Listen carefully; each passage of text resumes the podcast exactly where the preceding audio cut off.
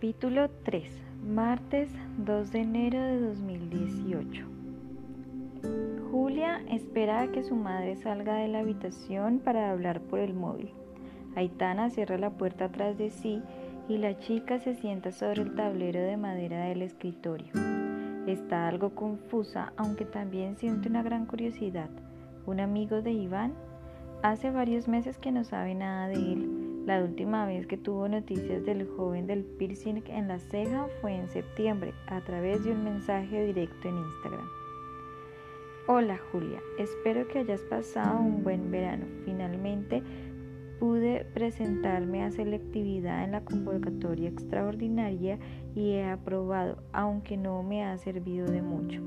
No voy a estudiar este año ninguna carrera, me he apuntado a una especie de módulo de informática pero no te voy a aburrir con mi vida.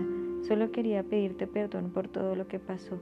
Si vienes por la ciudad algún día, podríamos quedar y hablamos mejor en persona. ¿Qué te parece? Sigo pensando mucho en ti.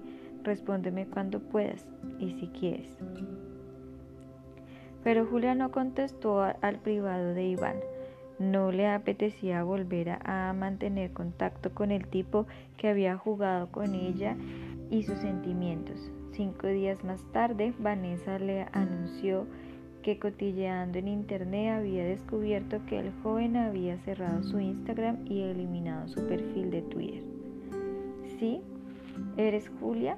Sí, soy yo, responde la joven porque no reconoce la voz de su interlocutor. Me ha dicho mi madre que te llamas Hugo y que eres amigo de Iván Pardo. Así es, encantado. Igualmente.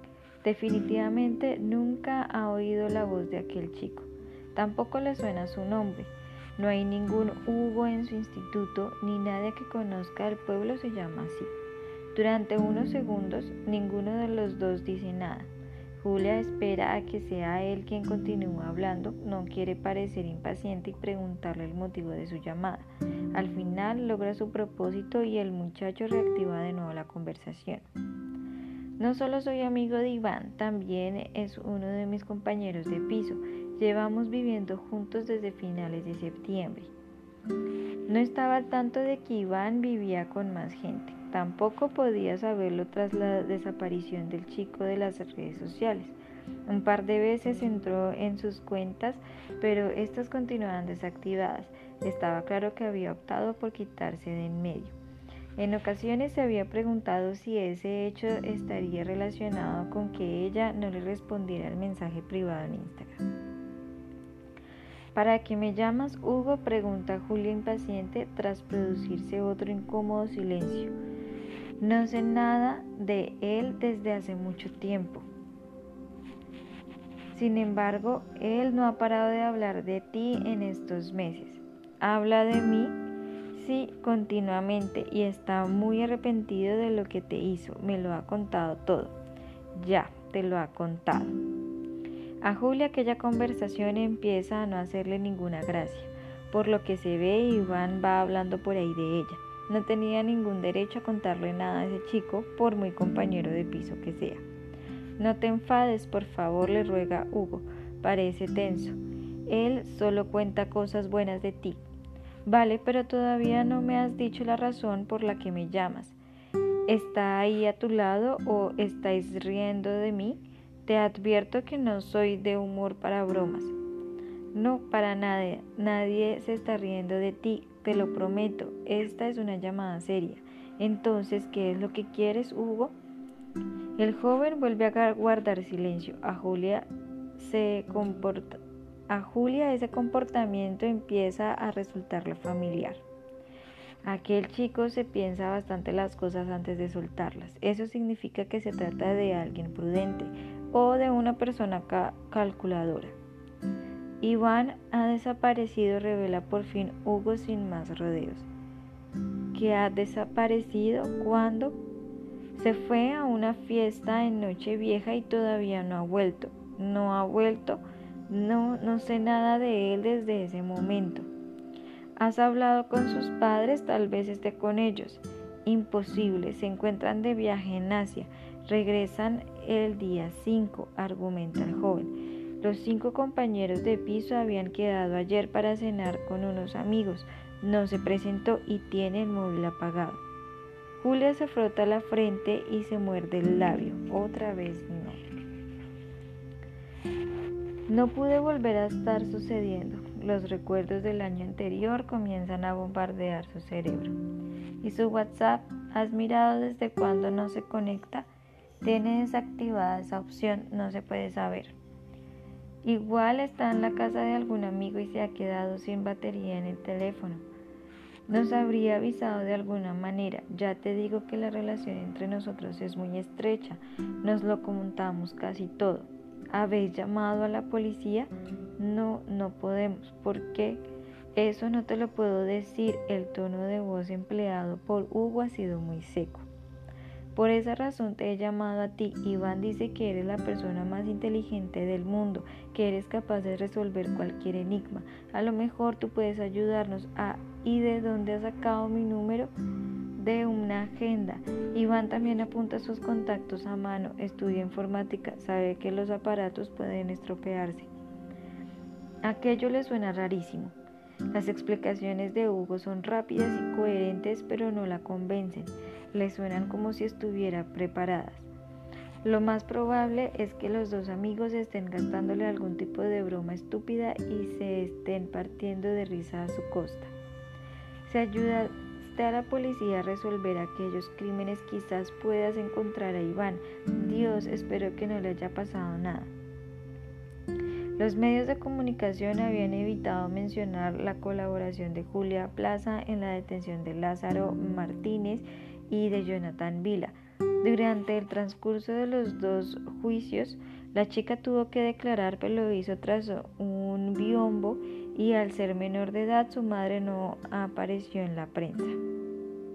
Aún así, no fue una situación sencilla para ella, ya que en el pueblo todos se enteraron de lo sucedido, aunque se dieron una infinidad de versiones diferentes. Estará bien, dice Julia sin mucha convicción, seguro. Ojalá, pero es muy extraño que no nos haya llamado a ninguno de nosotros y que tenga el teléfono apagado desde hace casi dos días. ¿A dónde fue en fin de año? A una fiesta en una discoteca en el centro de la ciudad. ¿Con quién? No lo dijo, cenó y se comió las uvas con nosotros y después se marchó solo. ¿Había quedado con alguien? No lo sé, no tiene novia, si es a lo que te refieres. En realidad no lo había pensado o no directamente. Aunque si fue una fiesta en Nochevieja a una discoteca es poco probable que lo hiciera solo. No sé, Hugo, ya aparecerá. Y si no lo hace, tienes que avisar a su familia y a la policía. Ya te he dicho que no puedo, insiste con rotundidad, chico.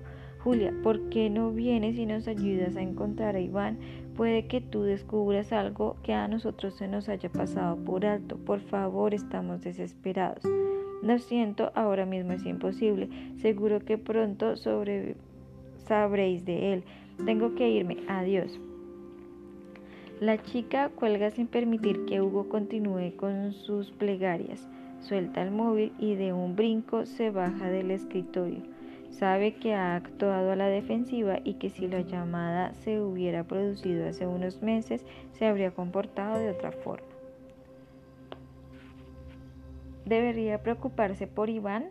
No, por supuesto que no. Sin embargo, Julia resopla y se fija en la bandeja repleta de comida de su madre, le ha subido.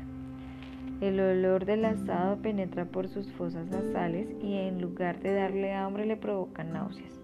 Tampoco le apetece las croquetas ni las empanadillas, pero su madre se enfadará cuando con ella sí sube y ve que no ha probado nada.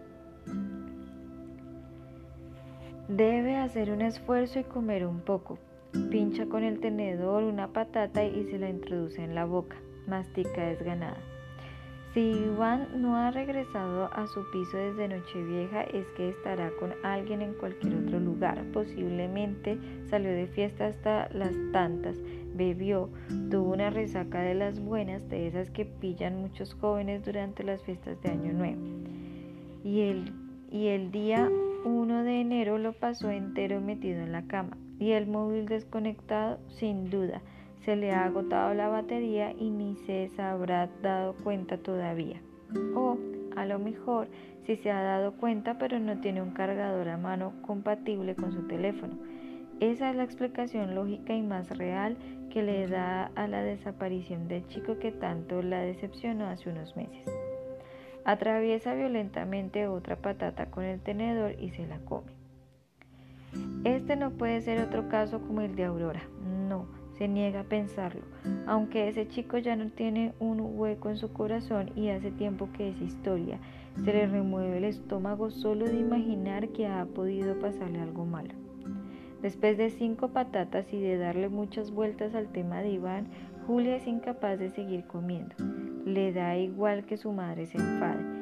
Su estómago se ha encogido completamente y las náuseas son cada vez mayores. Ese tío fue un capullo con ella y también con Vanessa. Se portó fatal con ambas.